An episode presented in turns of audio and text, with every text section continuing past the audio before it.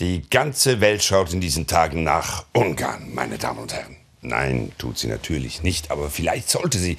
Da passieren nämlich verrückte Dinge. An der Staatsoper läuft Porgy and Bess. Kennen Sie, berühmte Liebesgeschichte spielt in den Südstaaten unter Afroamerikanern. Und George Gershwin, der Komponist, hat damals verfügt, dass alle Rollen dieser Oper ausschließlich von Negern, wie es damals hieß, gespielt werden müssen. So weit, so klar. In Budapest aber an der Staatsoper sind alle Darsteller Weiße.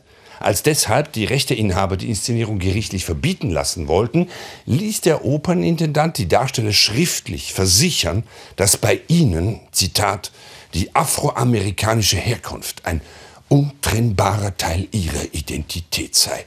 Und die Aufführung kam wieder auf den Spielplan. Also Hut ab vor so viel Schwachsinn. Man darf gespannt sein, wie diese Nummer weitergeht. Heute erklären sich die ach so patriotischen Magyaren zu Schwarzen. Morgen sind sie dann Indianer oder Inder, je nachdem, was gerade aufgeführt wird. Oder Marsmännchen, ungarische zwar, aber mit Mars-Identität. Und haben übermorgen ein großes Problem. Denn dann wird das Vaterland fragen, seid ihr Ungarn, Ungarn, Ungarn?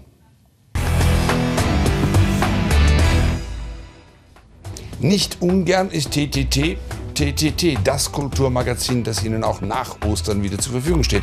Falls Sie sich mit dieser Identität identifizieren können und daher wieder dabei wären, würden wir uns sehr freuen. Bis dahin, schöne Zeit für Sie. Ciao.